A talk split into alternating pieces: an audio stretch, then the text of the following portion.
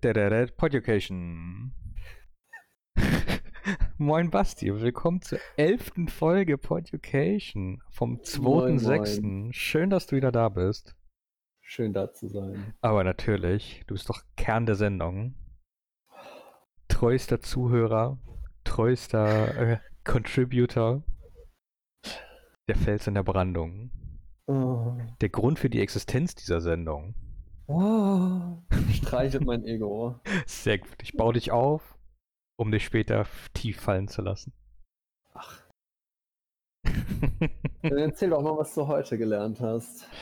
Ja, gerne. Ich habe wieder zwei Sachen mitgebracht. Äh, Nummer eins, ich kann doch pokern. Ich, mich hat ähm, jetzt über die Pfingsten hat mich mal wieder die Lust gepackt und ich habe mir meinen PokerStars installiert. Ähm, direkt im ersten Versuch an das Passwort erinnert, das ich seit bestimmt vier Jahren nicht mehr verwendet habe. Ähm, mich an so einen Sit-and-Go-Tisch gesetzt, an den Neuner, ja, und äh, gewonnen. Das war, das war sehr schön. Gratulation. Dankeschön. Es war zwar nur Spielgeld, weil ich noch nicht bereit für Echtgeld war, aber ich hatte zumindest das Gefühl, dass die äh, bewussten Entscheidungen, die ich getroffen habe, äh, Hand und Fuß haben. Ja, und das Zweite, was ich gelernt habe, äh, jüngst erst, als ich mich auf die Sendung vorbereitet habe, dass der Bleistift besser ist als der Kugelschreiber. Ist nämlich erst passiert, dass während ich mir meine Notizen gemacht habe, der Kuli aufhörte zu schreiben, weil ich zu fettige Finger habe. Und dann hörte der Kuli auf zu schreiben, weil die Mine leer war. Dann dachte ich mir, der gute alte Bleistift äh, hilft doch in der Not. Und so. Gott sei Dank. Absolut. Und so sind jetzt 30% der Sendung äh, mit Bleistift geschrieben. Und ich denke, die nächste Sendung wird zu 100% mit Bleistift geschrieben. Was gibt's bei dir?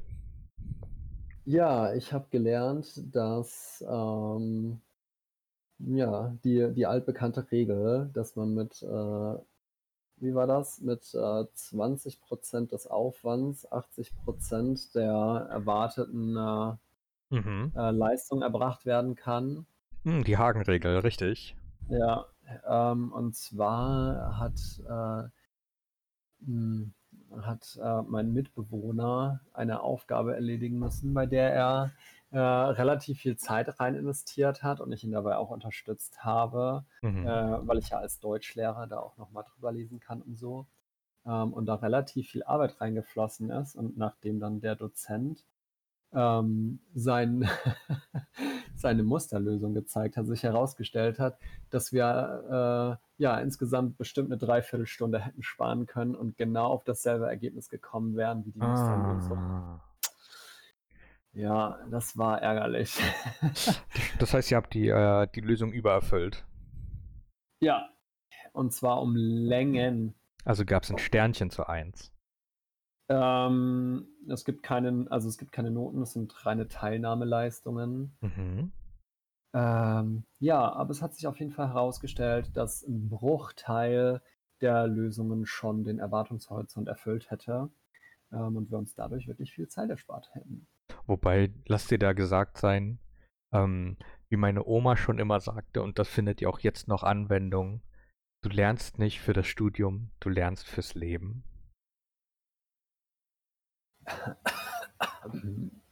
Absolut.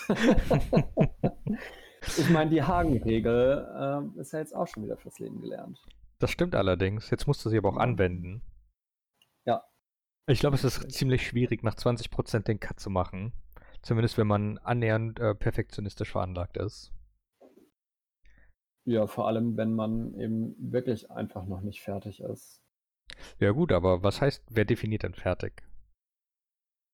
Ja, es sollte schon ein rundes Endprodukt dastehen. Also ich kann ja auch schlecht Unterricht vorbereiten und ähm, wenn oh. jetzt noch essentielles Arbeitsmaterial fehlt, kann ich auch nicht sagen, ja, das ähm, lasse ich jetzt wegfallen, weil die Zeit abgelaufen ist. Naja, aber du könntest sagen, du bereitest 80% des Unterrichts vor und die restlichen 20 ergeben sich schon. Ich meine, es stört ja eh immer irgendein Schüler und da muss der erst betadelt werden, dann stört ein anderer, der muss dann zum Rektor geschickt werden, da muss irgendjemand die Tafel putzen. Die anderen 20% kriegt man doch so rum. Ähm, ich glaube, das kann man dann mit der Vollverbeamtung so handeln. ja. ja, aber trotzdem schön. Ja. Du hast zumindest gelernt, dass du zu viel gemacht hast. Genau. Du musst nur die Konsequenz ich, daraus ziehen. Was ich fürs Leben gelernt habe. Sehr gut. Und du hast an Hagen gedacht, auch das ist schön. Ja. Alright. Dann lass uns doch direkt in die Sendung starten. Die ist ja heute pickepacke voll. Ähm, und hier kommt der nicht vorhandene Jingle.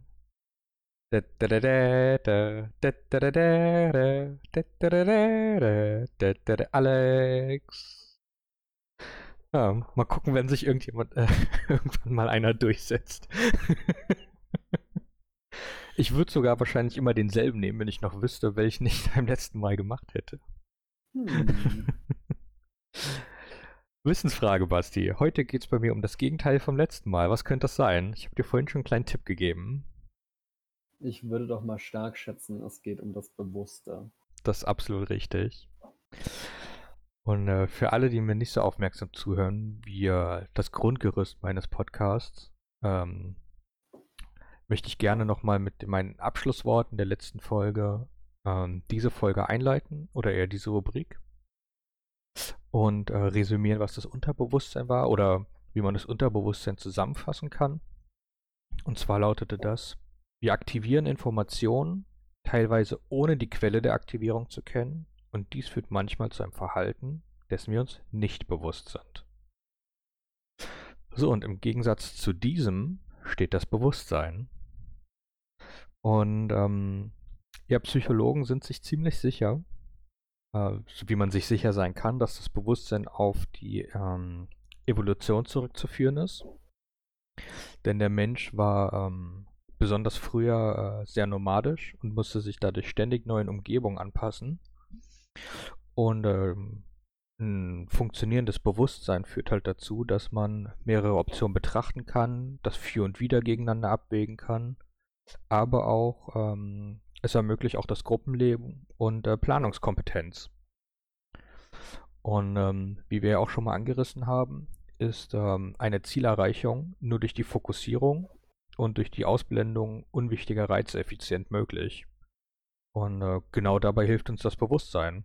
Zum Beispiel ähm, war es für mich eine bewusste Entscheidung, das Handy stumm zu schalten, äh, damit äh, ich beim, äh, beim Vorbereiten der Sendung nicht gestört werde. Für sowas ist das Bewusstsein gut. Ähm, mhm. Das Bewusstsein ist aber auch dafür da, ähm, relevante Dinge und solche mit persönlicher Bedeutung abzuspeichern, indem man sich zum Beispiel bewusst an Sachen erinnert oder bewusst bestimmte Sachen immer wieder durchgeht, ähm, die sich ja dann ähm, nachweislich viel besser im Langzeitgedächtnis verankern als ähm, Sachen, die wir nur am Rande mit, äh, äh, denen wir uns nur am Rande bewusst sind. Ähm, genau, und konträr kann man ohne Bewusstsein halt auch keine Zukunftsplanung oder ähm, keine wirkliche Zukunftsplanung machen oder sich ähm, über Planungsfolgen Gedanken machen. Zum Beispiel ähm, ein Haus bauen. Ähm, man sollte durchaus wissen, wann man das Fundament legt und dass man erst das Fundament legt, bevor man zum Beispiel äh, das Erdgeschoss baut. Und äh, jetzt können wir natürlich sagen, ja, aber Dr. Leeds, äh, Tiere bauen doch auch Häuser. Ähm, das stimmt auch. Allerdings ist es bei Tieren in der Regel äh, einfach nur genetische Veranlagung. Sie machen das, weil sie das machen müssen. Oder weil sich ihre Evolution halt äh, in ihrer Evolution sich gezeigt hat, dass das halt eine positive Strategie ist, Häuser zu bauen. Äh, es ist aber halt keine bewusste Entscheidung. Und im Gegensatz dazu ist halt der Mensch, ähm, der flexibel denken kann, der auch umdenken kann und der auch Hindernisse in die Zukunftsplanung mit aufnehmen kann. Also, wenn es regnet, werde ich kein Fundament gießen zum Beispiel. Ähm, was aber auch relativ wichtig ist, ähm, und das hat uns auch in der Evolution geholfen, ähm, das Bewusstsein ermöglicht, äh, ermöglicht uns äh, den Belohnungsaufschub. Ähm, was meine ich damit? Das lässt sich zum Beispiel, sagen wir mal, aufs Mittelalter äh, anwenden. Wenn wir eine schlechte Ernte haben, ähm, ist uns relativ klar, dass wir das Korn, das wir ernten können, rationieren müssen, um über den Winter zu kommen. Ähm, der Hund zum Beispiel würde fressen, bis er platzt. Und äh, wenn es alle ist, dann ist halt alle. Pech, dann Pech, ne? Und jetzt könnte mhm. man auch wieder sagen, aber Dr. Lietz, es gibt doch auch Tiere, die bunkern. Dann sage ich, ja, das stimmt. Aber auch in dem Fall bunkert das Tier, weil es ähm, genetisch dazu äh, veranlagt ist. Also das Tier bunkert, aber es bunkert auch, wenn es nicht müsste. Ähm, was heißt, es ist keine bewusste Entscheidung, Essen zu horten, sondern nur die Veranlagung, das zu tun. Egal, ob es jetzt sinnvoll ist oder nicht. Und ähm, ganz wichtig fürs Bewusstsein, äh, das Bewusstsein schafft Selbstkontrolle und Umweltkontrolle. Das heißt, oder was bedeutet das? Ähm, wir wissen, dass Äpfel verderben, also überlegen wir uns Strategien, wie wir verhindern können, dass Äpfel verderben. Indem man daraus zum Beispiel Trockenobst macht, Kompott, einen Kühlschrank erfindet. Oder ein moderneres Beispiel dafür ist zum Beispiel das Geld sparen. Weil ähm, die meisten von uns legen schon ein bisschen Geld auf die Seite, weil man es höchstwahrscheinlich später noch gebrauchen kann. Was das macht man mit Geld? kann man tun. Muss man nicht. Kann auch so gut gehen. Oder man beantragt die dritte Kreditkarte. Es gibt mehrere Möglichkeiten. Okay, da bin ich aber ähm, Genau. Das Bewusstsein ist aber auch, und das sagt der Name ja schon, die Grundlage fürs Selbstbewusstsein. Also da, das Bewusstsein zu wissen, was man selbst mag, was man gut kann, was man nicht so gut kann. Ähm, und das Ganze ist auch über verschiedene Situationen hinweg halt stabil. Also dieses, Selbst, dieses Selbstbewusstsein, was dafür sorgt, dass man äh, eine gewisse Vorhersagbarkeit hat. Ich weiß, wie ich reagieren würde, wenn das und das passiert oder wenn das und das passiert. Und das gibt mir wieder Planungssicherheit. Aber und äh, das wissen wir auch alle, der Mensch ist ein Rudeltier. Das gibt auch unseren Gruppenmitgliedern eine bestimmte Planungssicherheit. Denn auch die wissen zum Beispiel, was bei uns zum Beispiel gut funktionieren würde, was wir mögen, wie wir vielleicht besonders gut arbeiten können, wie wir überhaupt nicht arbeiten können und so weiter. Also es erleichtert unser Gruppenleben halt immens. Und ähm, genau, relativ ähm, Interessant ist dazu auch, dass sich dadurch auch eine soziale Identität bilden kann. Dass es also nicht mal quasi nur mein Selbstbewusstsein ist, sondern dann das Bewusstsein einer Gruppe. Wie zum Beispiel, nehmen wir mal die Kirche ganz plump. Wir haben, wir als Mensch ähm, glauben zum Beispiel an dasselbe und das scheißt uns als Gruppe auch wieder zusammen. Und das gibt uns dann nicht nur eine Selbstidentität, sondern auch eine Gruppenidentität. Und ähm, das hat den Vorteil, das zeigte sich auch in Studien, dass das zum Beispiel auch die Angst vor Unsicherheit vermindert. Und es lindert existenzielle Ängste, also zum Beispiel die Angst vor dem Tod. Dann kann man sich ja vorstellen, warum vielleicht sowas wie eine Religion erfunden wurde.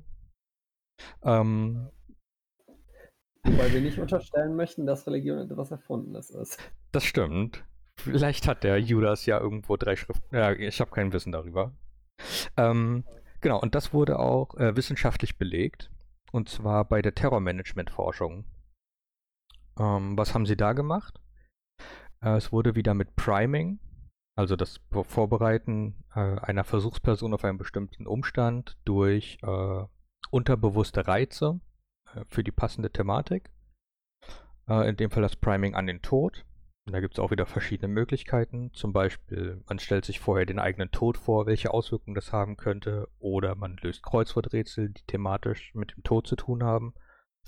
Oder wie in dem Fall zum Beispiel, hat Befragungen an unterschiedlichen Orten durchgeführt.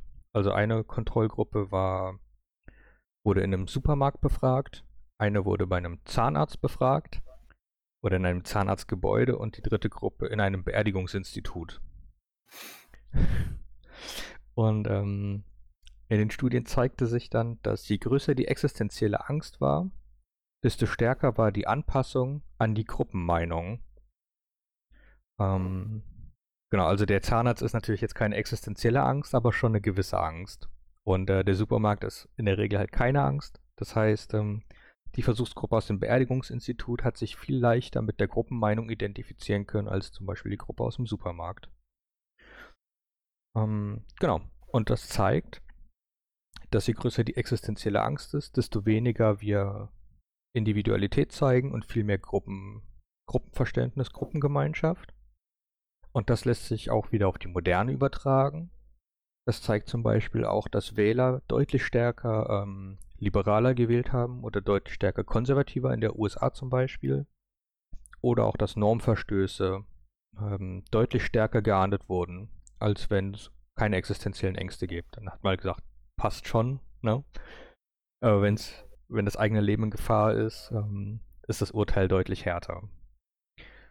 Und äh, das sind alles so Sachen, die muss man sich halt mal so auf der Zunge zergehen lassen. Ne? Ich meine, der Mensch funktioniert ja halt ziemlich gut als Gesellschaft, ist aber als Gesellschaft auch ziemlich gut manipulierbar, wenn die richtigen Leute wissen, wie das Konzept Gesellschaft funktioniert. Das ist auch ein bisschen beängstigend, finde ich. Ja, aber ist nicht ohne Grund wahrscheinlich auch, dass sich zum Beispiel so Sachen wie ähm, ja, große Firmen, die halt auch Sachen an den Mann bringen wollen, äh, verkaufstechnisch, dass auch die sich gerade mit solchen Thematiken wahrscheinlich äh, auch auseinandersetzen und Leute engagieren, die in dem Feld sich auskennen. Weil ähm, wenn du mhm. aus deinem Produkt, also wenn du mit deinem Produkt auch ein Lebensgefühl vermarktest, ähm, entsteht dadurch ja auch eine Gruppenidentität. Zum Beispiel, ja. Oder auch, und da kommen wir gleich noch zu, ähm, es wird halt auch ähm, in der Wirtschaft sehr, sehr viel geprimed. Und deswegen ist es sehr gut, dass wir das aus dem Unterbewusstsein ins Bewusstsein holen. Ähm, genau. Was gibt es noch zum Bewusstsein zu sagen? Das Bewusstsein ermöglicht uns au äh, außerdem ethisches und prosoziales Verhalten. Also zum Beispiel das Spenden an eine Hilfsorganisation, das Spenden von Blut, ne? weil wir wissen, wir brauchen eine nachhaltigere Landwirtschaft, weil uns sonst der Klimawandel frühzeitig ins Grab bringt. Oder äh, wenn es uns schlecht geht, haben wir die Hoffnung, dass sich auch jemand uns quasi aufopfert oder irgendwie spendet oder sowas. Ähm, das ist auch nur durch Bewusstsein möglich. Und äh, wie, wie kommen wir eigentlich zu Bewusstsein? Auch das wurde erforscht mit der Entwicklung des Bewusstseins. Das fand ich auch ziemlich interessant. Hm. Es hat sich gezeigt, dass wir eigentlich erst anfangen, ein Bewusstsein zu entwickeln, wenn wir 18 Monate alt sind. Und zwar hat man, ähm, hat man Babys oder Kleinkindern, wie auch immer man das nennen möchte, einen roten Punkt auf die Nase gemalt und sie vor einen Spiegel gesetzt. Und erst ab einem Alter von etwa 18 Monaten hat das Kind überhaupt darauf reagiert. Vorher war es komplett irrelevant, ähm, komplett vernachlässigbar. Und ab dem 18. Monat hat sich gestellt, äh, herausgestellt, dass das Kind auf diesen Punkt reagiert. Dass es also schon äh, ein erstes Selbstbewusstsein entwickelt hat. Ähm, Bewusstsein selber hilft uns ja aber gar nicht noch so viel. Ähm, und deswegen hat sich gezeigt, dass wir etwa ab dem 42. Lebensmonat, das sind, was sind das, dreieinhalb Jahre, ähm, entwickeln wir endlich ein Bewusstsein für die Vergangenheit und die Zukunft. Ähm, also das Bewusstsein, dass wir quasi in der Vergangenheit existiert haben und da irgendwas mit uns passiert ist und auch, dass wir in der Zukunft existieren werden, höchstwahrscheinlich, es sei denn, wir sind tot. Und das wurde auch mit einem Experiment nachgewiesen, in dem man Kindern äh, mit dem drei, äh, 30. und dem 42. Lebensmonat Videos vorgespielt hat, die drei Minuten Zeit verzögert sind, wie das Kind einen Sticker in den Haaren hat. Ähm, das Kind, das 30 Monate alt war, konnte mit dieser Information absolut nichts anfangen, es sei denn, es war quasi eine Live-Übertragung, wie dieser Sticker in diese Haare kam. Dann hat es sofort darauf reagiert. Aber erst ab dem 42. Monat realisiert das Kind, dass es selbst in der Vergangenheit schon existiert hat und dass es quasi sich selbst sieht und diesen Sticker in den Haaren hat. Ähm, genau, und die größte Bewusstseinsveränderung, Bewusstseinsgestaltung, die erfolgt dann in der Pubertät, wo wir dann eine Art Identitätsbewusstsein entwickeln. Also wo wir ausprobieren, was uns gefällt, was uns nicht gefällt, wer wir sein wollen und so weiter. Und ähm, wenn wir jetzt das Thema Bewusstsein nochmal zusammenfassen wollen, Äh, dann vielleicht in äh, folgende Stichpunkte. Das Bewusstsein ermöglicht Flexibilität und Selbstkontrolle. Es entwickelt sich im Laufe des Lebens. Es befähigt, mit anderen zu kommunizieren und die Perspektive anderer einzunehmen. Es ermöglicht auch, über uns selbst wie über einen Gegenstand nachzudenken. Und es ist trotzdem genauso notwendig wie das Unterbewusstsein. Denn das Unterbewusstsein haben wir gelernt, das wollen wir schon haben, wenn wir Nudeln kaufen. Äh, dass wir nicht ewig darüber nachdenken, welche Nudeln, sondern dass wir es quasi relativ kurzfristig tun, ohne Zeit zu verschwenden. Oder auch, dass wir unterbewusst äh, entscheiden, bei Rot stehen zu bleiben, weil wir sonst überfahren werden. Ähm, die äh, Wahl eines Hobbys aber zum Beispiel sollte nicht unterbewusst äh, entstehen, besonders nicht, wenn es ein teures ist oder der, die Wahl des Ehepartners. Auch das sollte lieber eine gut überlegte, bewusste Entscheidung sein. So, jetzt habe ich aber bei der letzten Mal schon relativ viel über das Unterbewusste gehatet und jetzt steht das ja auch nicht so gut da, außer dass es uns hilft, ähm, kurzfristig Entscheidungen zu treffen, die nicht lebensnotwendig sind. Ähm, es hat sich aber auch gezeigt, dass das Unterbewusste nicht unflexibel ist. Also nochmal, das Unterbewusste ist nicht unflexibel. Und zwar, was meine ich damit? Hm, das Unterbewusste ist selektiv. Also, wenn wir nochmal auf das Thema Priming kommen, gab es mal die, den Mythos eines Psychologen, der folgendes Experiment durchführte. Er soll im Kino äh, während des Films quasi immer dieses flackernde Bild einer Cola-Dose gezeigt haben, was für den Zuschauer nicht sichtbar ist, er aber trotzdem unterbewusst wahrnimmt. Und danach sollen alle wie verrückt Cola-Dosen gekauft haben. Mhm. In modernen Studien hat sich gezeigt, dass das nur ein Mythos ist. Und warum funktioniert das nicht? Weil dieses Priming im Widerspruch ähm, zu unserer Handlung steht. Also wenn wir im Kino sitzen, dann wollen wir einen Film schauen und nicht aufstehen und uns eine Cola kaufen. Und wir wollen nicht durchs Bild laufen und andere stören. So zumindest 90% der Menschen, was ich so erlebt habe. ähm, was sich aber auch gezeigt hat, was ist denn, wenn man jetzt diese, diese Hemmnisse wegnimmt? Also wenn man sagt, okay, es ist kein Kinofilm, den du jetzt 90 Minuten lang schauen musst, sondern es ist ein Cartoon, der nur 15 Minuten geht. Und du musst nicht durchs Bild laufen, weil der Kühlschrank steht relativ in Griffreichweite.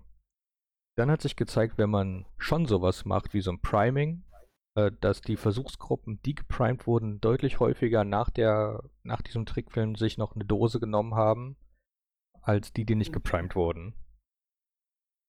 Ähm, das heißt, auch unser Unterbewusstsein, selbst wenn es unterbewusst ist, ist es selektiv. Also es wägt trotzdem quasi Meter, Meter, wird abgewogen, ob diese Reize.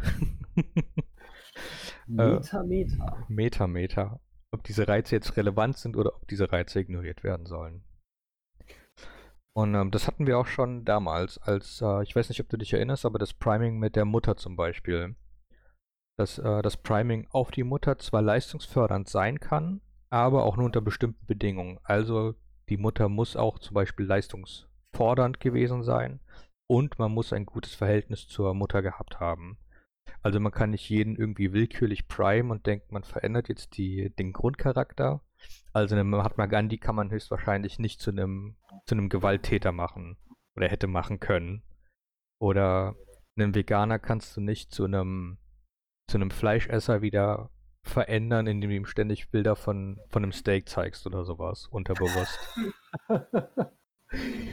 das da muss ich an die, ähm, es gibt diesen Film und ich bin mir sicher, dass es auch andere ähm, Mediendarstellung von diesem Priming-Phänomen gibt. Ähm, der Film heißt Now You See Me okay. und handelt so Magiern, die letzten Endes aber eher so Trickbetrüger sind und die meisten ihrer Clues landen sie dadurch, dass sie eben irgendwelche Leute vorher primen und ist super absurd, weil dann irgendwie so ist, dass sie einem zukünftigen Opfer ähm, jeden Tag ein Jahr lang über den Weg laufen und ihm dann äh, unterbewusst äh, suggerieren, dass er nach Las Vegas in ein Casino geht. ja, aber ich denke, das ist schon eine ziemlich überspitzte Darstellung von dem, was Zauberei zum Beispiel auch ist. Ne? Du wächst eine bestimmte Erwartungshaltung unterbewusst äh, und nutzt dann aus, dass zum Beispiel genau das nicht eintritt. Also ich denke, es ist gar nicht so weit hergeholt, ist halt nur sehr überspitzt dargestellt. Aber ja klar, warum nicht? Interessant, den Film schaue ich mir auf jeden Fall mal an. Ja, mal abgesehen davon ist er jetzt nicht so, also er ist schon unterhaltsam. Aber da kommt das auf jeden Fall darin vor, da sieht man dann, wie sie irgendwie, äh, der eine schnippt immer so ein äh, Spielchip mhm. und die andere telefoniert irgendwie und erzählt, dass sie plant, äh, nach Las Vegas zu gehen und sowas und dann fasst der auch diese Entscheidung. Mhm, äh, nach Las Vegas zu gehen. Ich habe genau, letztens sowas ähnliches gesehen. Ich habe letztens sowas, aber ich kann mich nicht mehr, ich krieg den Kontext nicht mehr. Aber Hausaufgabe für alle Zuschauer, die ihn noch nicht kennen, bis zum nächsten Mal Now You Can See Me schauen. Hm. hm. Muss man nicht unbedingt gesehen haben. Das ist jetzt die Hausaufgabe. Nicht alle Hausaufgaben sind schöne Hausaufgaben. Uh. Mhm. Apropos Hausaufgaben, Herr Lehrer. Der Basti. Herr Lehrer, schlauen Sie mich auf. Ja, wie das letzte Mal schon angekündigt, geht es heute mal ein ganz kleines bisschen raus aus dem Englischunterricht. Wir bleiben aber trotzdem im Sprachenunterricht. Und zwar gehen wir zum Deutschunterricht. Oh. Ja, entgegen äh, vieler, äh, vieler Meinungen ist Deutsch auch eine Sprache. ja, man, man glaubt es kaum. Ne? Ähm, ja, äh, wir haben es letztes Mal angeteasert. Ich sage es nochmal, es geht um äh, Kommasetzungen. Nachdem ich da das letzte Mal mich ja auch ein bisschen ausgelassen habe, ich habe da ja doch eine recht persönliche Meinung dazu, weil das ja auch mein äh, Examensthema war und ich mich deswegen genauer damit auseinandergesetzt habe. Mhm. Ähm, genau, also äh, das letzte Mal habe ich schon gesagt, dass ein Großteil der Leute einfach überhaupt gar keine Kommas gescheit setzen können. Ähm, das kann ich jetzt tatsächlich äh, auch noch ein bisschen mal hinterlegen. Hm, also ja, aus wird der Subjektivität eine Objektivität. Genau, ich habe ja glücklicherweise auch äh, in meiner Staatsexamensprüfung wissenschaftlich gearbeitet. ah, der Zugang zu Statist hat sich ausbezahlt. Ja, also das ist jetzt nicht einfach nur ähm, ähm, meine Bauernschleue, die hier spricht, sondern das hat sich tatsächlich auch in ähm, empirischen Studien auch gezeigt. Mhm. Und dann können wir eigentlich auch schon mal loslegen ähm, womit ich jetzt äh, quasi empirische Studien und ähm, und äh, äh, dem Studium kombinieren kann. Und zwar ja, gab es eine Studie, die ähm, von einem Herrn Kraft durchgeführt wurde. Und zwar hat er in seine, einem seiner Seminare Deutschstudenten, also Deutschstudierende ja, wir wollen ja hier nicht gendern, mhm. Deutschstudierende eben auf ihre Kommasetzungskompetenz überprüft. Äh, oh, ja, oh. also, also es waren ähm, 141 Texte, die die Lehramtsstudierenden haben äh, anlegen müssen und die haben sich zwischen dem zweiten und vierten Semester eines Studiums an der Pädagogischen Hochschule befunden. Ja. Mhm. Ähm, und dann wurden eben Kommas in drei Kategorien unterteilt bei der ähm, äh, Überprüfung dann der Daten. Und das ist einmal das Aufstellung, äh, Aufzählungskomma, Komma-Trendsätze und Herausstellungskomma. Habe ich auch das letzte Mal. Ich höre jetzt auf zu sagen, habe ich das letzte Mal gesagt. Äh, vieles davon gibt es dann im Podcast davor, wenn ihr das nochmal auffrischen wollt. Mhm. Ja, und die Ergebnisse sind, äh, ja, also nicht super erschreckend. Äh, generell lässt sich aber sagen, dass die äh, obligatorischen Kommas häufiger, also dass die, dass das Weglassen obligatorischer Kommas häufiger war, als dass zu viele Kommas gesetzt wurde, gesetzt wurden. Okay, ja. ich glaube, das hätte ich auch erwartet. Genau. Mhm. Macht auch irgendwo Sinn. Ja, es gibt nur wenig Leute, die äh, zu viele Kommas setzen. Mhm. Das ist jetzt eher aber schon wieder meine Meinung. Das hat sich so noch Die teile ich aber. Sind wir schon mal zwei? Hm, und, äh, was sich halt vor allem abgezeichnet hat, war dann eben, dass Studenten gerade bei einem langen Vorfeld eines Satzes ein Komma gesetzt haben, dass sie, äh, bei falschen Signalwörtern Kommas gesetzt haben und teilweise aber das war dann ein kleiner Anteil, wurden eben auch einfach unerklärliche Kommas gesetzt. Und das spiegelt sich auch bei ganz vielen Schülern so wider, äh, dass das lange Vorfeld dazu führt, dass man ein Komma setzt, wo eigentlich keins hingehört. Und bei Studenten ist das eben äh, auch so. Das ist wahrscheinlich die, die Fehlerstelle, bei der am meisten Kommas gesetzt werden, die zu viel gesetzt würden. Ja. Kann ich aber später auch nochmal drauf kommen, warum das so ist. Und zwar ging es dann aber in dieser Studie dann auch weiter, dass die äh, Kommatrendsätze-Kategorie diejenige war, in der am häufigsten Kommasetzungsfehler aufgekommen sind. Und zwar mit 21,6 Prozent äh, haben die dann herausgestochen. Was Und war so die zwar- zweithäufigste? Ja? Ja, darfst du ruhig nachfragen? Äh, was war die zweithäufigste mit Prozentzahl? Hast du das? Ja, die zweithäufigste war dann die, ähm, warte, lass mich schauen. Die zweithäufigste war Kommasetzung bei finiten und infiniten Verbkonstruktionen. Oh, jetzt musst du mich aufschlauen. Okay, äh, um es einfach auszudrücken, wenn du zwei, wenn du einen Satz hast, in dem mehr als ein Verb drin vorkommt, dann ist eins davon finit und eins infinit. Okay. Also ich habe gegessen. Ja. So, haben wir zwei Verben. Die Frage stellt sich, was davon ist denn jetzt das finite Verb? Also welches hat sich angepasst und welches ist das infinite Verb und ist unangepasst? Ich sage, finit ist habe. Genau.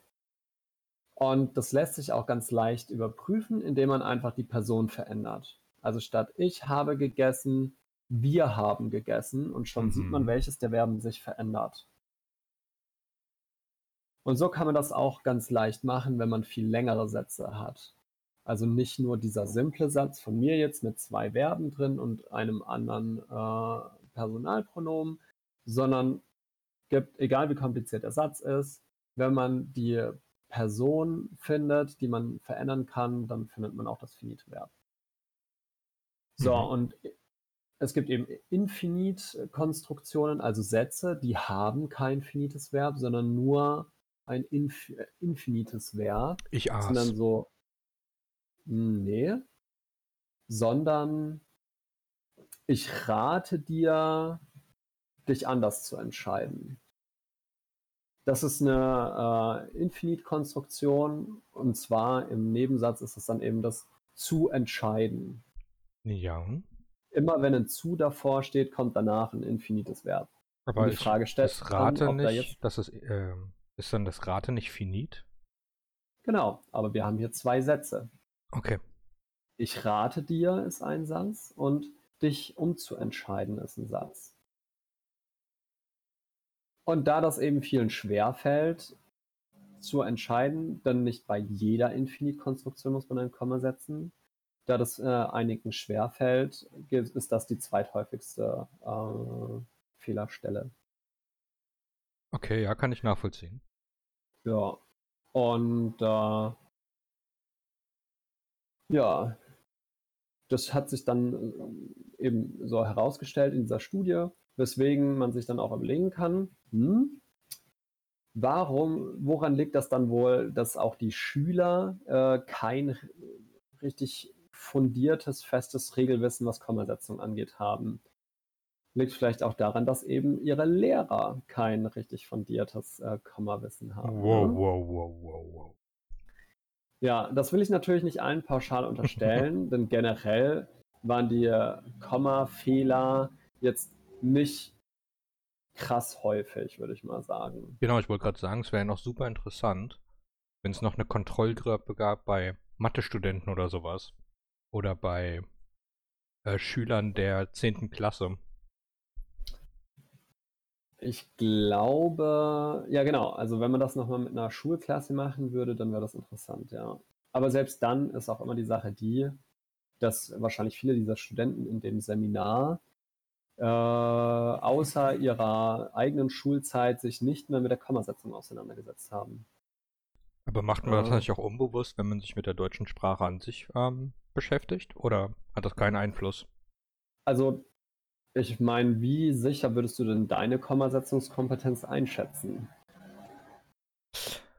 Ähm, ich würde sagen 80 Prozent. 80 Prozent. Ist ja nicht so hoch dafür, dass du jetzt seit fast, äh, sagen wir mal, 30 Jahren die deutsche Sprache praktizierst. Ja, gut, aber ich praktiziere sie ja unterbewusst. Aber wenn ich Deutsch studiere, dann, dann beschäftige ich mich ja bewusst mit äh, deutschen Texten, analysiere deutsche Texte, das meine ich. Hm, aber nicht zwangsweise auf die Kommasetzung. Ja, das kann natürlich sein.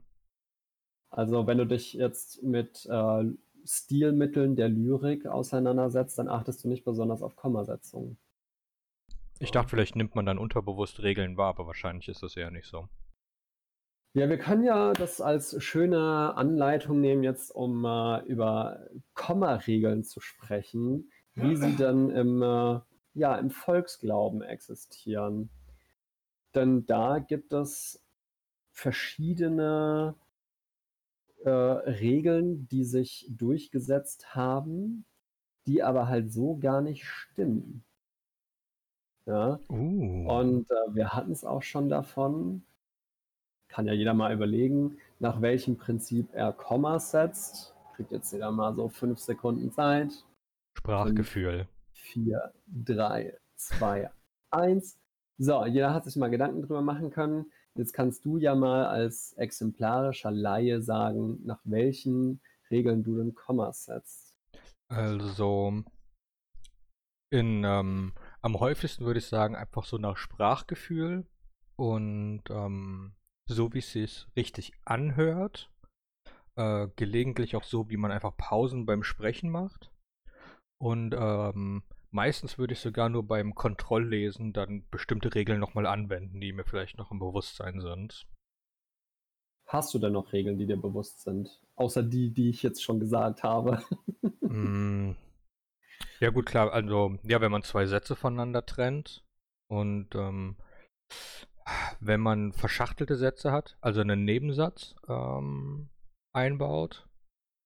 Aber sonst halt, ja, wenn es so bestimmte Triggerwörter gibt, irgendwie so das. Ja, ähm, Signalwörter. Ja, genau.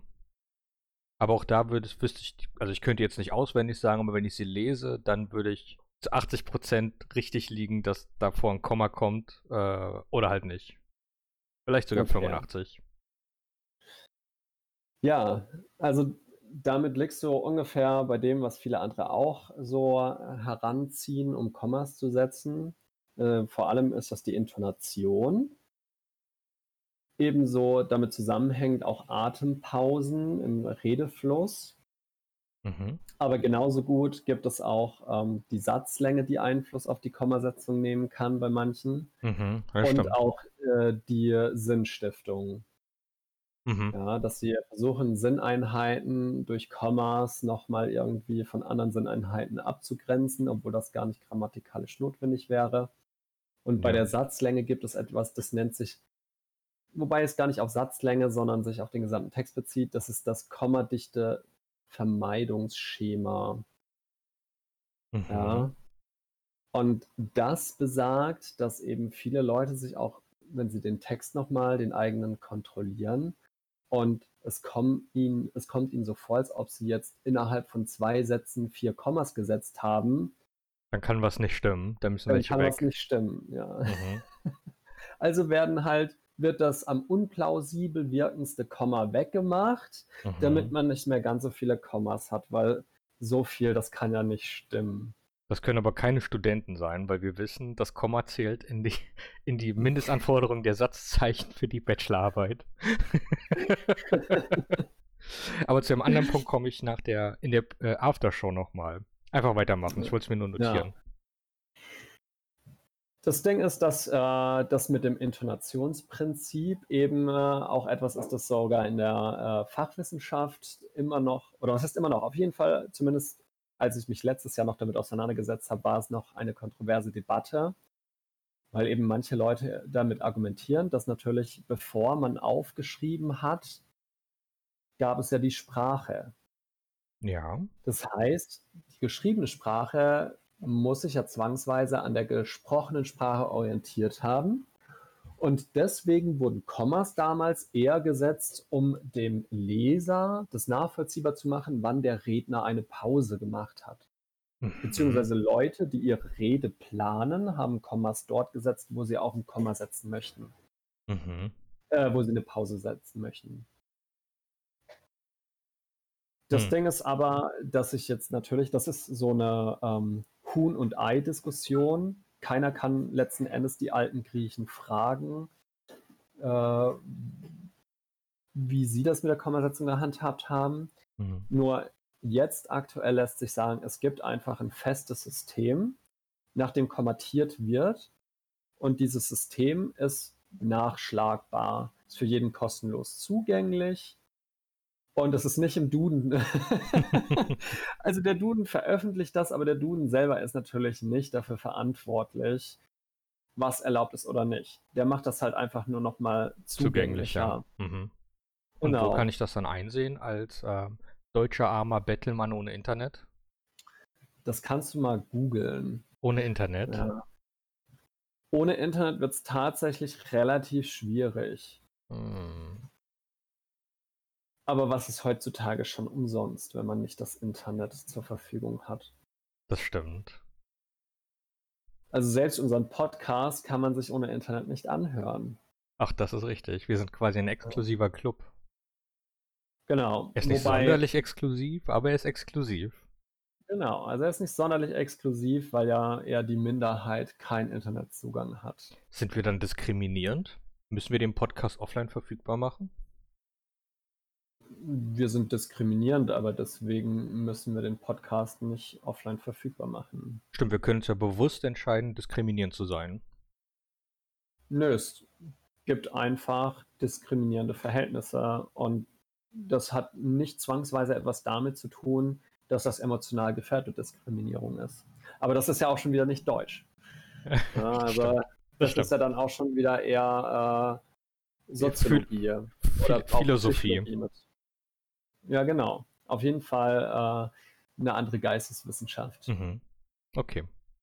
Zurück Ja, zum letzten Komma. Endes äh, bringen diese ganzen Regeln eben eher so eine Unsicherheit mit sich, die man einfach vermeiden könnte, indem man das Ganze einfach mal regelorientiert aufzieht.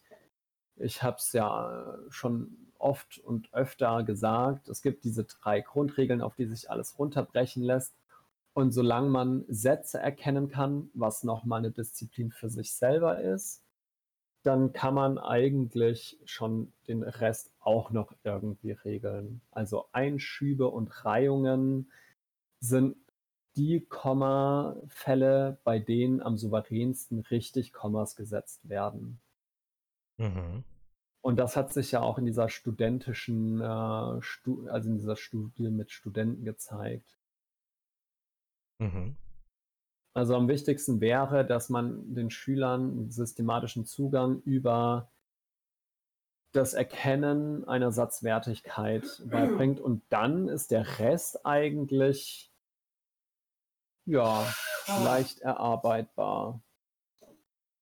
Und das wäre jetzt dann auch schon mein Abschlussplädoyer, dass ich dafür wäre, dass sich da die Bildungspolitik auch ein bisschen für etwas mehr Einheitlichkeit äh, entscheidet und dementsprechend dann eben auch die äh, Lehrwerke sich orientieren und Leute engagieren, die da einheitlich einen systematischen Zugang entwickeln, der von Jahrgangsstufe zu Jahrgangsstufe darauf hinarbeitet, dass Schüler das Kommasetzungssystem beherrschen können. Mhm. Oder wir verändern das Schulsystem an sich und jede Klasse bekommt einen begleitenden Lehrer von der ersten bis zur 13. Klasse mit bestimmten Fachgebieten. Also du begleitest den Schüler vom sechsten Lebensjahr bis zum 18. Und ähm, eines deiner Ziele ist, äh, dass die Schüler die Kommasetzung beherrschen. Mm, macht so keinen Sinn, weil die Kommasetzung zu komplex ist, um sie den Schülern wirklich ab dem sechsten Lebensjahr schon bewusst zu machen. Ja, okay, aber du begleitest die Klasse ab dem sechsten Leben, also ab ihrem sechsten Lebensjahr. Hm. Du hast ja noch mehr, du kannst ja auch mit dem ABC anfangen. Hm.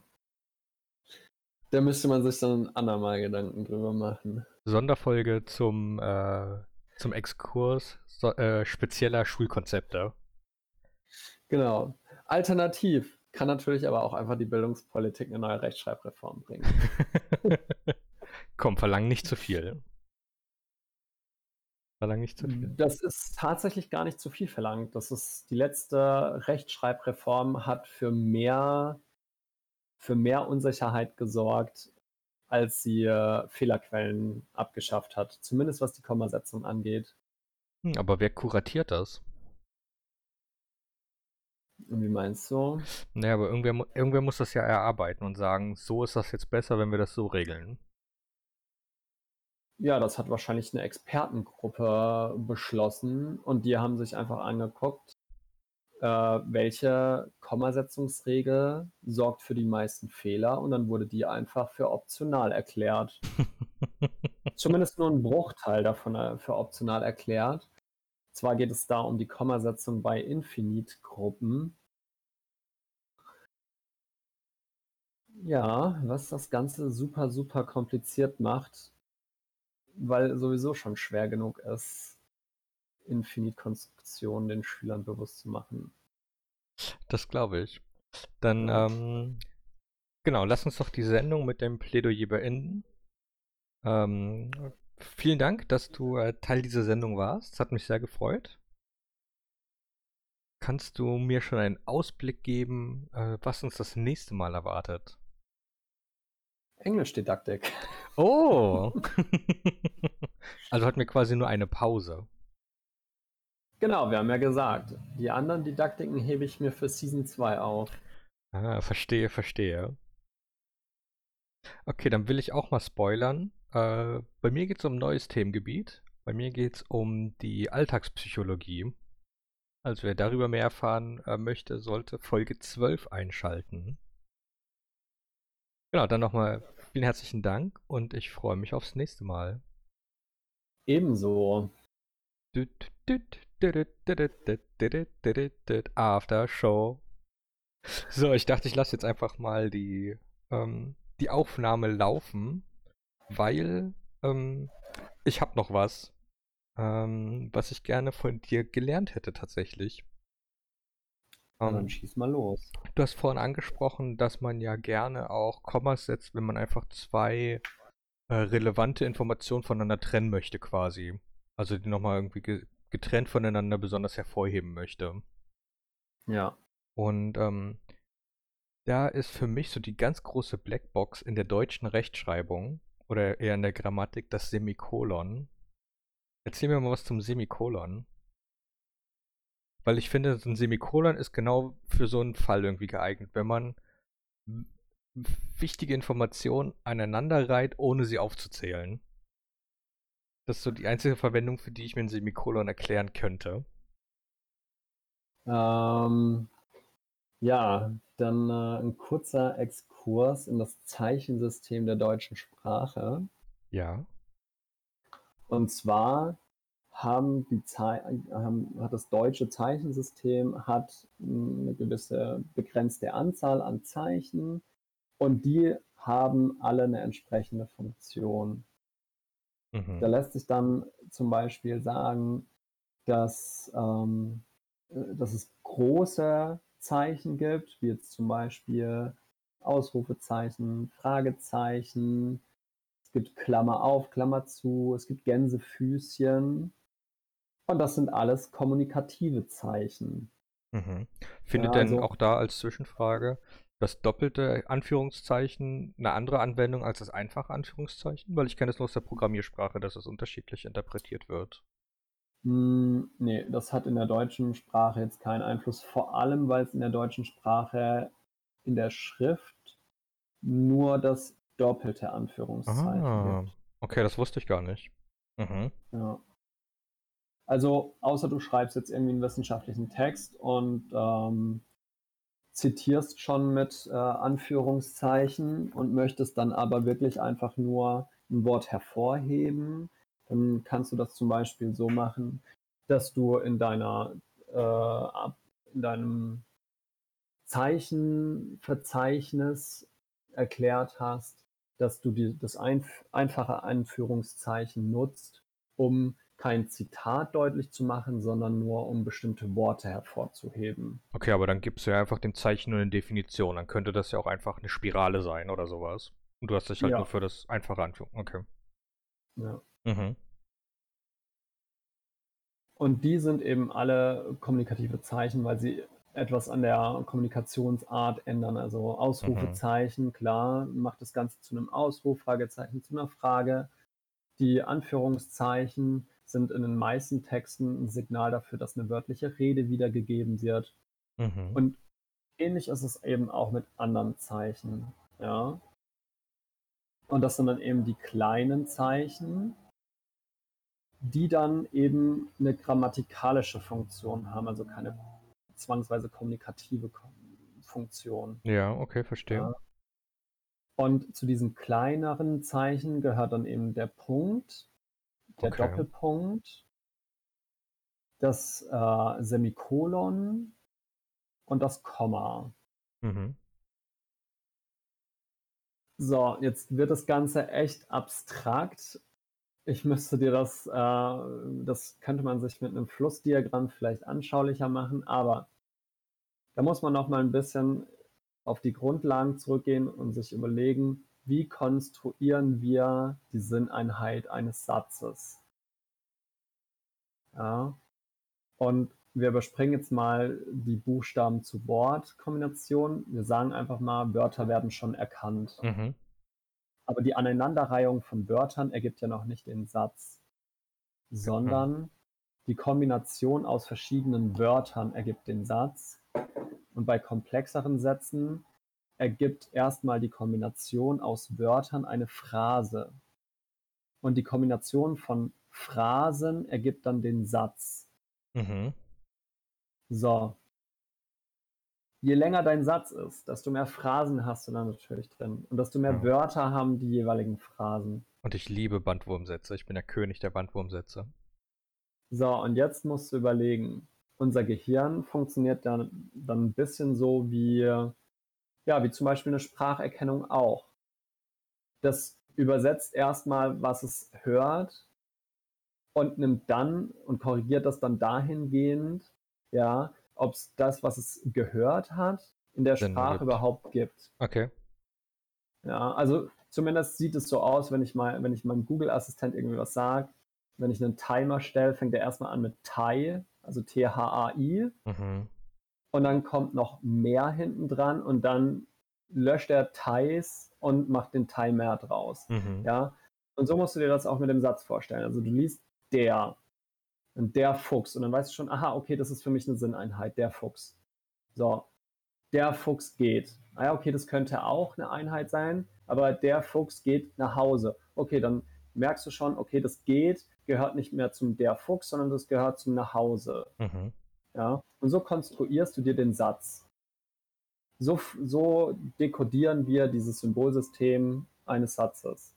Mhm. Und wenn du jetzt als Schreiber sagen möchtest: „Ich möchte jetzt da einen, äh einen“ ja, da spricht man dann von der Weiterführung der Projektion oder der Weiterführung des Phrasenstrukturaufbaus. Also, möchtest du weiter die Phrase aufbauen oder möchtest du die Satzbildung weiterführen? Okay. Ja, super komplex. Müsste ich dir Noch kann ich dir, glaube ich, folgen. darstellen. Okay, auf jeden Fall, äh, bei dem Satz warte, das suche ich mir hier raus. Also, und zwar die Projektion ist, dass Wörter aufgrund ihrer Merkmale zu Wortgruppen zusammengesetzt werden und diese Wortgruppen dann zum Satz zusammengesetzt werden. Das ist die Projektion. Ja. Ja. Und der, die Phrasenstruktur ist dann eben das, was ich gerade gesagt hatte mit ähm, der Fuchs. Also der der Fuchs, okay, eine Phrase, der Fuchs geht, wäre auch eine Phrase, aber dann merkst du, der Fuchs geht nach Hause, dann merkst du, okay, es sind zwei Phrasen und geht gehört zur anderen Phrase. Mhm. Und je nachdem, wie du darauf Einfluss nehmen möchtest, hast du dann diese unterschiedlichen äh, Satzzeichen, die du benutzen kannst. Okay. So, wenn du jetzt zum Beispiel möchtest, dass du, äh, dass sowohl die Projektionsbildung als auch der Phrasenstrukturaufbau verhindert wird zu dem, was danach folgt, ja, dann setzt du einen Punkt. Ja. Ja. Du könntest aber auch genauso gut ein Komma setzen und danach nochmal einen weiteren Satz schreiben. Lass uns das mal ein Beispiel machen. Also wir können zum Okay. Beispiel sagen, mit Punkt wäre, äh, der Fuchs geht nach Hause, es ist spät. Genau, Ja, Punkt, genau, der es Fuchs ist geht nach. Hause, Punkt, es ist spät. Oder wenn ich So. ein Komma setze, würde ich sagen, ähm, oder wenn die auf Bezug aufeinander nehmen sollen, dann könnte ich zum Beispiel sagen, der Fuchs geht nach Hause, weil es spät ist. Oder weil er Feierabend hat. Dann bezieht Zum sich der Beispiel. zweite Satz auf den ersten.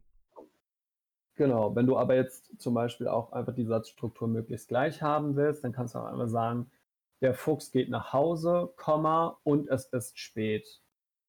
Oh, ein Komma von und, Ja, weil es ein getrennter Satz ist, ne? genau, weil du ja, Das ist keine du Aufzählung. musst ja, das ist kein, das Ding ist, du musst da theoretisch kein Komma setzen, aber du kannst dort ein Komma setzen, weil es zwei vollständige Hauptsätze sind. Die sind Mhm. voneinander unabhängig und dieses, vor diesem und darf man dann in diesem Fall ein Komma setzen. Mhm. Ja. Du kannst es und aber auch weglassen. Es klingt, es ist grammatikalisch richtig, klingt aber nicht so schön. Ja. Es klingt Der Fuchs geht nach Hause, Komma, es ist schon spät. Das klingt schon nach Prosa. Ja. Aber theoretisch kann man da dann auch ein Komma setzen. Aber letzten Endes ist das Komma eben dann so die schwächere Form des Punkts. Ja. Ja. So. Wenn du jetzt möchtest, dass die Projektion weitergeführt wird, aber du den, die Phrasenstruktur unterbrechen möchtest, dann nimmst du einen Doppelpunkt oder eben auch wieder ein Komma. Mhm. Ja, also die Sinneinheit wird weiter zum Satz aufgebaut. Ja, aber die Phrasen sind klar voneinander getrennt. Also das, was davor kommt, ist eine Phrasenstruktur und das, was danach kommt, hängt nicht mehr damit zusammen im Sinne von Doppelpunkt und dann kommt das weitere. Aber ich dachte, gerade bei einem Doppelpunkt muss es Bezug auf die davorgehende Phrase haben. Weil du zählst, also Es, mich geht hier, ist nicht, ja, es ja. geht hier nicht unbedingt um den Sinn. okay. Ja. Die, der Sinn letzten Endes, dass das nach dem Doppelpunkt sich auf das, was davor kommt, bezieht, das ist die Projektion wieder. Mhm. Ja. Also letzten Endes ergibt ja das, was vor dem Doppelpunkt steht und das, was hinter dem Doppelpunkt steht, immer noch eine Einheit. Ja. Ja. Aber zum Beispiel jetzt halt aber Doppelpunkt und dann geht's weiter. Dieses aber gehört nicht mehr zu dem Satz, der, also zu dem, was danach kommt, grammatikalisch. Okay. Ja. Also es ist schon, das ist jetzt tatsächlich schon relativ abstrakt und es ist nur über die Sprache aufzuklären, das ist relativ schwer. Aber jetzt kommt auf jeden Fall das Semikolon. Yes. Ja. So, und zwar ist, wenn du jetzt diese Projektion, ja, also dass der Satz weiter, äh, weiter und weiter aufgebaut wird, wenn du das unterbrechen möchtest, aber die Phrasenstruktur weiter aufbauen möchtest, dann setzt du ein Semikolon Okay. oder ein Komma. Ja, was denn jetzt? Ja, das ist nämlich der Clou. Du kannst letzten Endes jedes andere Satzzeichen auch durch ein Komma ersetzen. Mhm. Ja, deswegen ist die Frage mit dem Semikolon, Ähm, theoretisch kannst du an jeder Stelle, an der ein Semikolon kommen würde, auch ein Komma setzen. Aber wann kann ich ein Semikolon setzen? Also lass uns mal bei dem Beispiel bleiben. Wie müsste der Satz Ja. weitergehen, damit ein Semikolon Sinn macht? Okay, warte.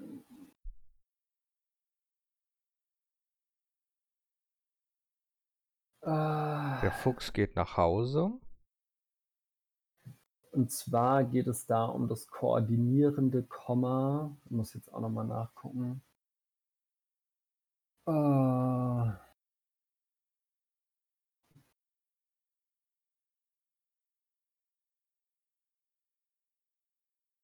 da muss ich jetzt tatsächlich auch nochmal nachgucken, weil ich das nicht mehr so präsent habe. Ja, alles gut. Also das Satzgrenzen Komma ist auf jeden Fall das Komma, das Sätze trennt. Herausstellungskomma ist das mit dem Einschub. Koordinierendes Komma.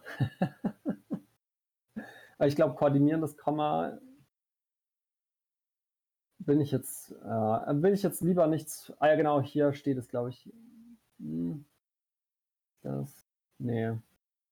Ja, bevor ich jetzt viel Falsches erzähle, Es ist Postshow. Hier muss noch weniger stimmen als in der richtigen Show. Wir unterhalten uns nur Hm? casual. Ja, ja, schon, aber das ist nichtsdestotrotz, bevor äh, du willst ja eigentlich auch was erklärt haben, aber bevor ich es dir falsch erkläre, mit irgendwelchem Halbwissen. Das wäre schon mehr als ich hätte. Okay, also auf jeden Fall kann ich dir sagen, dass das Semikolon dann gesetzt wird, wenn du zwei, ähnlich wie jetzt, wenn du einen Punkt setzen würdest, aber vom Sinn her gehören beide Sätze schon noch zueinander. Aber auch das ist zumindest jetzt vom Sprachgefühl her, macht das für mich keinen Sinn, weil damit zwei Sätze nicht zueinander gehören, würde ich sie durch Absätze trennen. Weißt du, was ich meine? Also wenn ich Ja, mehrere ja, Sätze in einem Absatz habe, dann finde ich, gehören die doch immer noch. Ah, weil wir wieder beim Sinnhaften sind. Da geht's, das ist, es gibt Syntax, also Syntax und es gibt Semantik. Semantik. Mhm. Und die Semantik spielt dann da wieder rein. Also Semantik ist ja dann quasi die Wortbedeutung, Ja. beziehungsweise die Bedeutung generell. Und da geht es dann darum, auch um die semantische Nähe. Ja, also jetzt zum Beispiel, ähm, der Fuchs geht nach Hause, es ist schon spät, ist semantisch näher. Das heißt, man könnte da wahrscheinlich auch sogar schon ein äh, Semikolon reinsetzen. Okay. Ja. Wenn man jetzt aber rein von der Syntax her geht, ja, dann haben die beiden Sätze an für sich nichts miteinander zu tun. Ja, weil es im zweiten Satz gibt es kein Pronomen, das nochmal auf den Hasen zu sprechen kommt. Fuchs. Ja, äh, den, mit dem Fuchs, genau. Also rein von den Wörtern her ja. gibt es nichts, das einen Bezug zwischen den beiden Sätzen herstellt. Ja, Es ist okay. nur die Nähe dieser beiden Sätze, warum wir jetzt vermuten, dass der Fuchs deswegen nach Hause geht, weil es spät ist. Aber solange kein Weil dazwischen steht, Wissen wir es wissen nicht. wir das nicht. Mhm. Und wenn du jetzt als Schreiber deinem Leser klar machen möchtest, dass es auch wirklich zusammenhängt, dann setzt du da eben eher Das Komma. ein Semikolon. Echt? Ich finde, ein Ja, ein Semikolon Komma. ist eine härtere Trennung als ein Komma. Genau, ein Semikolon ist eine härtere Trennung als ein Komma. Okay. Das ist nur dieses, da geht es dann schon wieder so sehr ins Sprachgefühl rein. Ja, ja, genau, sagen, das ist mein okay, Problem gerade. Deswegen, ich habe mir da in meiner Zusammenfassung eben auch nur koordinierendes Komma reingeschrieben und weiß jetzt leider gar nicht mehr so genau, was das koordinierende Komma genau bedeutet. Aber findet das Deswegen- denn, also jetzt rein von deinem Gefühl her, findet das denn jetzt überhaupt noch Anwendung? Also ich wüsste nicht, dass ich mal bewusst irgendwelche Texte lese, die ein Semikolon verwenden. Ja, du hast ja auch schon vorhin vor der Sendung gesagt, dass ja Sprache auch sich ein entwickelndes System ist. Und dementsprechend, ja, es wird kaum noch das Semikolon verwendet, weil eben das Semikolon für mehr Unsicherheit sorgt als alles andere. Und dadurch, dass es eben weniger verwendet wird, siehst du es eigentlich auch gar nicht mehr. Und Aber deswegen wird auch keiner sagen, oh, an die Stelle müsste aber eher ein Semikolon kommen. Aber wenn ich mir jetzt Texte von 1930 angucken würde, würde ich noch häufiger ein Semikolon finden. Das kann ich dir nicht sagen. Hm. Ich, ich habe selber bisher jetzt noch nicht allzu viele Texte aus, der, aus dem Zeitraum gelesen. Ich wollte doch gerade sagen, also wenn du jetzt an deine Bachelorarbeit oder sowas denkst, da werden wahrscheinlich keine Semikolon drin vorkommen, oder? Außer um das Ich Semikolon zu. Semikolon. Ja, tust du? Bewusst? Ja. ja. Okay. Okay, pass auf, jetzt habe ich Das koordinierende Komma ist das Reihungskomma. Jetzt. So, es gibt ja Kommatrennsätze, Komma bei Einschüben und Komma bei Reihungen. Ja. Das heißt, Kommatrennsätze ist das Satzgrenzenkomma Mhm. und erfüllt, erfüllt dieselbe Funktion wie ein Punkt. Genau. Der Fuchs geht So. nach Hause, es ist spät. Ja, so. Der Einschub wäre wahrscheinlich der Fuchs, der ein rotes Fell hat, geht nach Hause. Genau, der Fuchs mit dem roten Fell geht nach Hause. Da wird auch Das ein Komma ein getrennt mit dem roten Fell. Ich hätte da kein, Ja, vom nee, nee, Sprachgefühl warte, würde ich warte, keins. warte. Ah, ich hab's ja, ich habe ja andere Beispiele zum Einschub.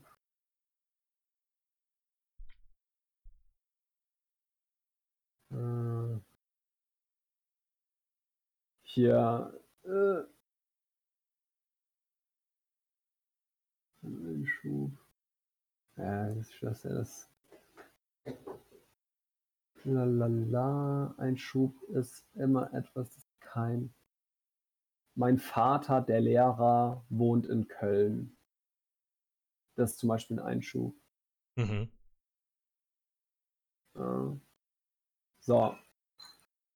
Und das wäre dann wieder, ähm, das wäre dann das Herausstellungskomma oder der Doppelpunkt. Ja. Wobei das dann schon wieder schw- schwammiger wird an diesem Beispiel, weil Mhm. mein Vater, Doppelpunkt, der Lehrer. Würde ich nie machen. Danach würde man ja nicht mehr sagen, wohnt in Köln. Richtig. Aber letzten Endes folgt nach dem Doppelpunkt, das, was nach dem Doppelpunkt folgt, ist ja etwas Herausgestelltes aus dem Satz. Ja.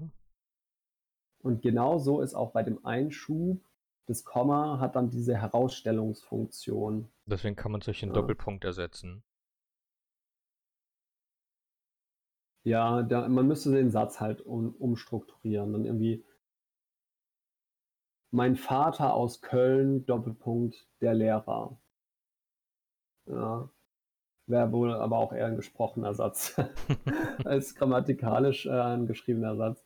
Ja. Äh, und jetzt bei der Reihung geht es dann darum, um so Sachen wie zum Beispiel, also Reihen ist dann im Volksmund das Aufzählungskomma. Das Ding ist, man kann aber mehrere, man kann sogar Sätze aufzählen. Mhm. Ja, du kannst irgendwie sagen, ich bohr in der Nase, du redest über Gott, äh, es regnet draußen. Das ist eine ganz normale Aneinanderreihung von Hauptsätzen. Mhm. Ja. Und da spricht man dann auch vom koordinierenden Komma, ja, weil es quasi die Sätze koordiniert. Ja. Mhm. Und da könntest du aber auch Semikolons reinsetzen. Mhm. Ja. Okay. Also ich lerne daraus, ich Genau. benutze es einfach nicht. Im Zweifel das Komma. Genau, setz einfach, setz im Zweifel einfach das Komma. Genau. Okay. Oder einfach gar keine und überlasse dem Leser, wo er Sprachpausen macht und ein Komma gesetzt hätte. Ja, Da sind wir dann in 15 Wahnsinn. Jahren vielleicht. Ich benutze ja überhaupt keine gesch geschriebene Sprache du mehr. dich ja auch, du kannst dich ja auch darauf verlassen, dass der Leser der deutschen Sprache so weit mächtig ist, dass ihm sein Sprachgefühl auch schon hilft, deinen Text zu entziffern. Okay, das heißt, ich muss mir eigentlich gar keine Mühe geben. Hängt ganz davon ab, wie sehr du möchtest, dass dein Leser den Text auch wirklich versteht, ohne noch irgendwie zusätzliche Anweisungen zu brauchen. Oder ich kann dadurch ähm, quasi vorselektieren, wer überhaupt noch meinen Text äh, in der Lage ist zu verstehen. Ich glaube, das wäre dann schon ein sehr schmaler Grad zwischen, ähm, dass du elitär sein möchtest und dass deine Leser dich einfach für ungebildet halten. das hängt immer von der Community ab. ich glaube, das ist fast community-übergreifend. Oh, verdammt. Okay, dann bleibe also, ich. Also, wenn du nicht gerade eine Koryphäe bist, die sich bereits äh, etabliert hat als Komma-Genie, dann wird dir keiner glauben, dass du bewusst auf Kommasetzung verzichtest. Okay, dann definieren wir doch einfach, dass ich eine Koryphäe bin.